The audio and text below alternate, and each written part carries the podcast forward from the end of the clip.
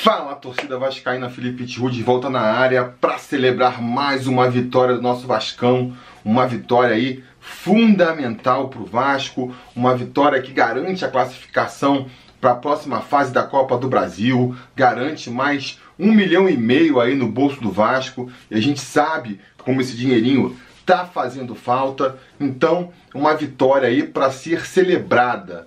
Eu vi muita gente reclamando aí do time do Abel, né? Não gostou da atuação do Vasco hoje. Eu, sinceramente, não sei o que vocês esperavam. Eu, que estava com expectativas bem baixas para esse time do Vasco, é... diria até que foi surpreendido. Foi acima das minhas expectativas. Não acreditava que o Vasco pudesse conseguir algo maior do que uma vitória simples, né? Foi inclusive a minha aposta, é... porque o time do Vasco não não venceu até, não conseguiu fazer mais de um gol até aqui nessa partida, né? São agora 11 jogos, só em uma ocasião conseguiu fazer mais de um gol é, por partida, aquele jogo lá contra a portuguesa, que foi quase que um jogo amistoso, né? Então, é um time que tem muita dificuldade de fazer gol, né? É um time que, que vinha jogando muito mal. E diante dessas circunstâncias, acho que fez até uma boa apresentação. Acho que é, mostrou até uma certa evolução, né? Ah, o jogo começou, o Abel me surpreendeu já na escalação, não tanto pela entrada do Guarim, que ele já tinha meio que dado a entender que, que poderia fazer, né? Mas principalmente pela entrada do Vinícius, jogando ali mais pela direita, e pelas mudanças táticas. Isso talvez seja mais surpreendente, né? As mudanças táticas que a entrada desses dois jogadores trouxeram para o time, porque é, não estava quem acompanha aqui o canal sabe, não estava acreditando que, que, o, que, o, que o Abel fosse fazer, fosse aceitar abrir mão do esquema tático que ele tem na cabeça, mas é, vocês podem reparar que a entrada do Vinícius, ele foi jogar pela direita, o Marrone voltou a jogar pela esquerda, jogando como dois pontas abertos, né? Voltando mais ao estilo de jogo do ano passado, da época do Luxemburgo, do que ao estilo que, que o Abel estava tentando impor ao time, desses atacantes jogarem mais com as pernas trocadas e tentando buscar o meio, né? Centralizando.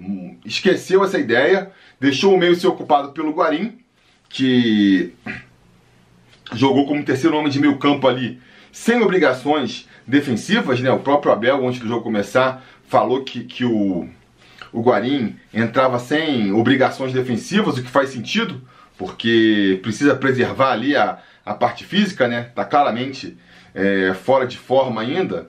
Então a maneira de poupar ele e fazer com que ele jogue mais seria mesmo é, deixando ele lá na frente. Então isso também obrigou o Abel a mudar um pouco o esquema tático. É, o Guarim ficou mais centralizado no meio, o Cano saiu um pouco para buscar jogo também.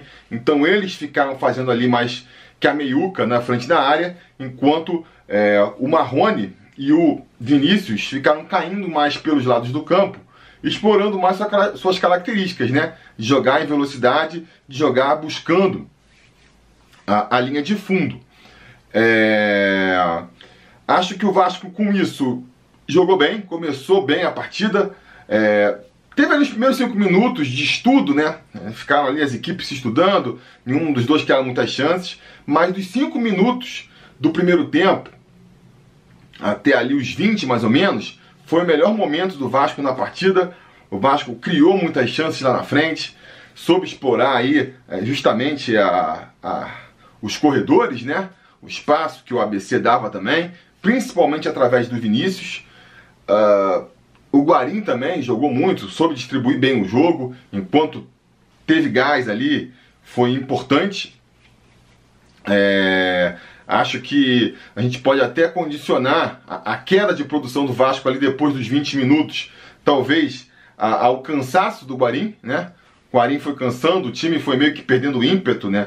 O time que também vale é, reforçar, acho que entrou com, com uma disposição maior para essa partida de hoje. Então, quem defendia aí que o jogo contra o Rezende e outros jogos poderia haver ali uma, uma certa é, má vontade do time, uma falta de empenho, Acho que o jogo de hoje pode corroborar essa, essa teoria aí, porque eu senti o time entrando mais, mais nervoso, mordendo mais, querendo buscar o resultado, né? Sentindo ali a importância de, de conseguir um resultado positivo na noite de hoje. Isso também acho que ajudou. E foram bons primeiros 20 minutos, né? Me surpreendeu. Eu falei, caramba, acho que, que podemos ter uma noite bem mais tranquila do que eu imaginava. Só que aos poucos o time foi ali perdendo esse ímpeto, né? Repito, não sei até que ponto é, o time foi cansando de uma maneira geral, se é o reflexo da própria queda de produtividade é, do Guarim, porque eu não senti uma mudança tática do ABC que justificasse eles é, crescerem na partida. Acho que foi uma coisa do Vasco mesmo, né? É... Não é que o ABC também começou a criar chances. O Fernando Miguel mal trabalhou no primeiro tempo, mas eles conseguiram ficar mais com a bola no ataque. E quando o Vasco tava, tinha posse de bola, já não conseguia mais criar tantas chances lá na frente. É, então, assim, foi ficando já um, um, final de primeiro tempo nervoso, né? É, acho que o Vasco perdeu, que nem eu já comentei algumas vezes, né? Esses jogos, assim, quando o futebol, ele é um jogo que fora situações muito assim de, de uma diferença muito grande técnica, é, muitas vezes eles são decididos no detalhe. Você pode ter um pouco de sorte, um pouco de azar, vai fazer você perder ou ganhar um jogo. O Vasco poderia ter tido um pouco de sorte e, e, ter aberto o placar nesses, nesses 15 minutos intensos que ele teve ali no começo da partida, né, do quinto até o vigésimo minuto. É, não conseguiu. Não conseguiu. Acho que muito em função também é, da, da má noite do, do Cano. Né? O Cano não fez uma boa partida. É, acho que foi tecnicamente ruim, mas a gente já teve outras partidas em que o Cano não apareceu tanto. A bola não chegou tanto para ele.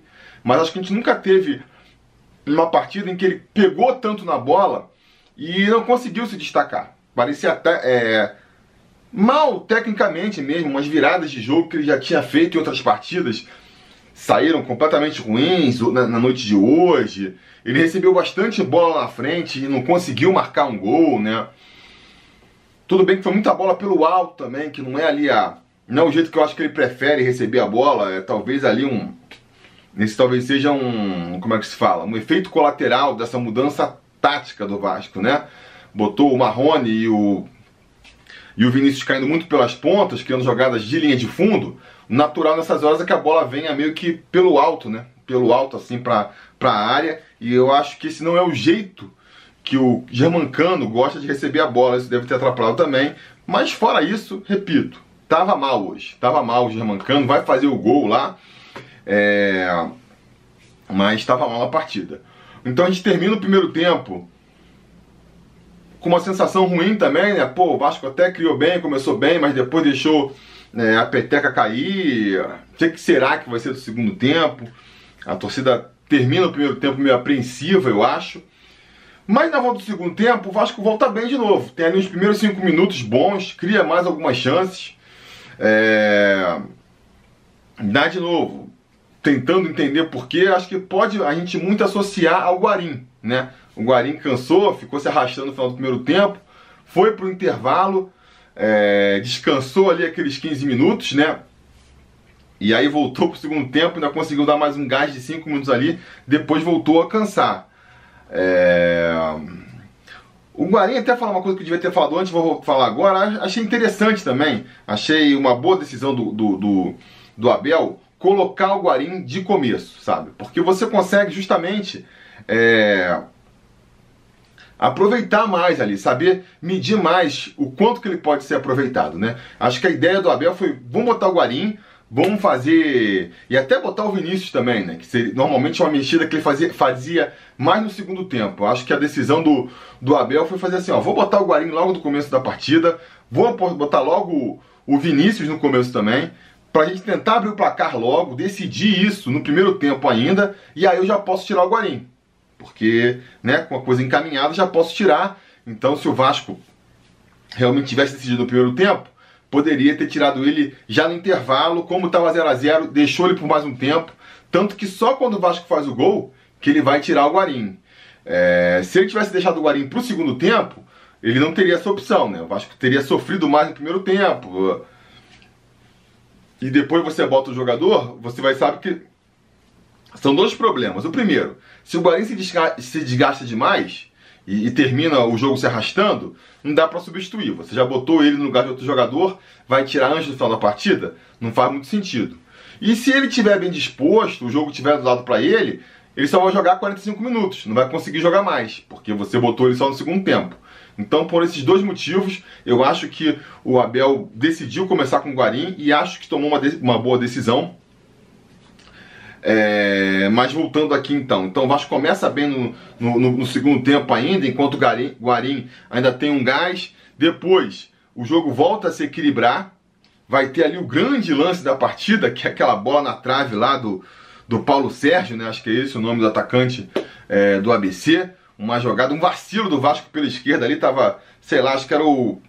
Se eu não me engano, era o André, o, o Castanho, o Henrique na bola ali, e um jogador da BC. Ah, o jogador não sei se fez falta no André ou não. Eu sei que todo mundo parou esperando a falta e o juiz não deu. Então, de repente, tem um cara entrando ali é, sozinho, livre pela nossa esquerda, entrega a bola nos pés do, do, do Paulo Sérgio aí, que vai debaixo das traves praticamente chutar a bola na trave. Foi o lance da partida ali. Eu comentava que o Vasco poderia ter tido um pouco de sorte no primeiro tempo. Teve toda a sorte do mundo aí é, nesse lance. Porque se a bola entra ali, realmente seria outro jogo para o Vasco. É, o time do Vasco já estava começando a ficar nervoso naquele momento. se, se toma aquele gol ali, era capaz da, da, do caldo desandar, né? Mas aí, felizmente, que nem eu, eu li no Twitter aí, é, os fantasmas do Maracanã empurraram, deram uma empurradinha ali no Paulo Sérgio, porque ele parece que, que realmente se surpreende com a bola chegando um pouco muito em cima dele ali, né? Ele tem que dar uma. Eu até achei no momento é, que, que, o, que o Fernando Miguel tinha tocado na bola e desviado o suficiente para ela fazer só chegar um pouquinho atrás dele e fazer ele tomar esse susto da bola chegando um pouco atrás, né? Depois no replay eu acho que não, então eu vou ficar com a teoria do fantasma. O fato é que ele tomou um susto ali, a bola pegou, ele teve que atrasar um pouco o pé para poder acertar a bola. Nisso a bola subiu, bateu na trave e salvou o Vasco. Acho que é... mérito pro Vasco foi não ter se assustado depois desse lance, né? Não, tinha medo do Vasco poder perder um pouco a cabeça ali, não perdeu. Eu acho que por outro lado o ABC ganhou confiança, partiu um pouco mais para cima, deu um pouco de espaço pro Vasco o que fez com que o Vasco achasse o gol ah, poucos minutos depois. Né? Uma jogada em que é, o André rouba a bola no meio campo, toca na direita para o Vinícius, que vai puxar ali na. Vai fazer uma jogada muito interessante que, que o Vinícius fez bastante esse jogo, que eu achei interessante, é que ele vai ali até. Vai pela direita, até mais ou menos ali o meio da área, né? O equivalente ali ao meio da área. E quando você acha que ele vai buscar a linha de fundo, ou vai tentar um cruzamento mais fechado, ele toca a bola para trás, rasteira, procurando ali a entrada da área. Ele fez isso algumas vezes no primeiro tempo, fez também nesse lance aí, vai achar o Raul, e aí vai ser. Acho que o grande diferencial desse lance é justamente o Raul ali, porque o André roubou a bola no meio campo, a gente está acostumado. Acionou o, o, Vinícius também, tudo dentro do, da normalidade. Vinícius buscou a linha de fundo, achou um cara no meio, dentro da normalidade. Aí vem o diferencial que é o, o Raul, em vez de pegar aquela bola e tentar chutar dali mesmo ou entrar com ela, vai ver o Marrone se projetando para dentro da área, vai tocar a bola, a bola vai com um pouco de velocidade até, mas o Marrone consegue.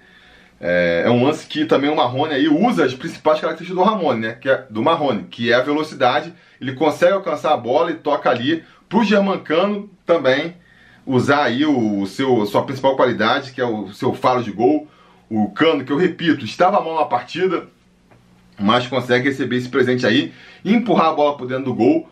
É, pela vibração dele com, com, com o gol, eu acho que ele mesmo estava sentindo ali a sua, a, a sua noite ruim, né? E, enfim, 1 a 0 para o Vasco, eu acho que isso foi bom, tirou um peso do time do Vasco. O Vasco começou a, a jogar melhor depois que, que abriu o placar. É, o Abel, que eu já comentei, assim que saiu o gol, já tirou o, o Guarim, que estava sem condições mesmo, botou ali o, o Marco Júnior. Entrou até bem na partida o Marco Júnior, eu acho. um gás novo, se movimentando, tocando a bola. É o que eu tinha comentado dele no preleção, né? Um jogador que, que faz o, o, o básico ali. Não dá para esperar que ele seja o cérebro da equipe, mas para ajudar, ele, ele acha que é um jogador que ajuda. Então ele entrou bem ali. É... Acho que o jogo vai ficar aflição pro Vasco depois que abre. O ABC vai para cima, mas não consegue criar nenhuma grande chance. Abre espaço pro contra-ataque. O Vasco vai ter muitas chances de contra-atacar a partir dali. Com os 30 minutos de jogo, é... 35 mais ou menos, né? O Vinícius vai se cansar, vai, vai sentir cãibra. Ele acho que não tinha sido jogado os 90 minutos em nenhum momento ainda, é garoto ainda, sentiu ali a, a intensidade da partida, né? O time inteiro vai sentir. No final a gente vai ver todo mundo cansado, o Pikachu vai sentir, o Cano vai terminar o jogo morto também. Mas enfim, o Vinícius então é substituído.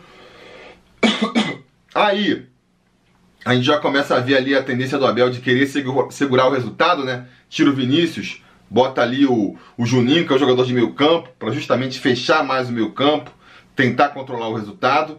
E dali a 5 minutos, aos 40 do segundo tempo, vai tirar o Raul também, que já estava amarelado e estava cansado, vai botar o Bruno Gomes, que na cabeça dele é um jogador mais de marcação ainda. Já tinha feito isso contra o Rezende, se eu não me engano, ou contra o Altos, não sei.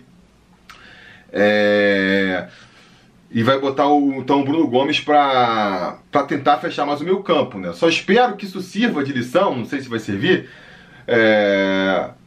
ou de ideia, para poder usar o Bruno Gomes e o Andrei em outras situações, que não seja só no final da partida, para tentar fechar mais o meu campo. Porque eu acho que os dois podem funcionar bem no ataque, sim. Né? O Bruno Gomes jogando mais ali de primeiro. No ataque, não, no meio campo. Né? O Bruno Gomes jogando mais de primeiro volante, o André um pouco mais adiantado. Eu acho que pode fazer o Vasco render ainda mais do que já vem rendendo. Enfim, a partir dali, né, eu acho que o Vasco até acaba chamando um pouco mais o ABC é, para o seu jogo. O ABC vem com tudo também. É, e o jogo vai ficar bem aberto. O Vasco vai ter várias chances de contra-ataques ali que poderia matar a partida, poderia fazer os minutos finais do jogo serem uma tranquilidade, mas isso não é o Vasco, né? 2020, não é. Então vai ter o lance mais absurdo, vai ter um contra-ataque lindão que o Pikachu puxa ali com o Germancano e vai a bola cair no pé do cano e ele completamente morto, tropeça na bola, não consegue nem fazer a finalização. Aí vai ser no sofrimento, no final vai ter lá o goleiro dos caras indo para nossa área, mas seria um susto maior. Então a gente conseguiu a classificação com uma vitória, um milhão e meio. Eu acho que eu vou dormir tranquilo hoje, porque hum, tá, tá, tá longe ainda do time ideal, tá longe. Mas mal bem, mostramos alguma evolução. O, o Abel mostrou um pouquinho mais de flexibilidade, né? Deixou de ser tão cabeça dura. Não sei se ele vai ser capaz de arrumar esse time ainda, tenho minhas dúvidas, mas pelo menos já melhora um pouco. E vamos pensar aqui passo a passo, né? Tem um jogo contra o Volta Redonda aí no final de semana, dá até para poupar alguns titulares, pensando no jogo do próximo meio de semana contra o Goiás já, que esse sim é mais importante. Tentar passar mais de uma fase aí da Copa do Brasil. Vamos fase a fase, porque cada fase é uma premiação, é um dinheiro, é, é mais renda. Então vamos, vamos passo a passo aí. Primeiro foco é, é, o Goiás. Vai ser um jogo mais difícil já, um time de primeira divisão. Então espera um pouco mais de dificuldade. O Vasco vai ter que jogar melhor do que jogou agora. Mas a melhora, a, a sutil melhora que o Vasco já mostrou, para mim já, já me deixa um pouco mais confiante, né? Vamos ver se também em uma semana o quanto que o Guarim consegue melhorar fisicamente para poder jogar mais em alto nível. Vamos ver se o Benítez pode entrar nesse time também e, e, e que diferencial que ele pode trazer. E vamos encarar o Goiás aí, ver se a gente consegue passar é, de mais uma fase da Copa do Brasil e usar esses últimos jogos aí do, do Campeonato Carioca também para ajustar melhor a equipe. Beleza? Vou dormir tranquilo então com esse resultado, feliz. Diga nos comentários se você pensa igual, se você está chateado com o Vasco ainda, você sabe, a conversa continua aqui embaixo. No mais, aquele pedido de sempre, né? Curtir o vídeo, assinar o canal caso você ainda não tenha assinado, ligar o sininho de notificações para ser avisado sempre que tiver vídeo novo aqui no canal. E a gente vai se falando.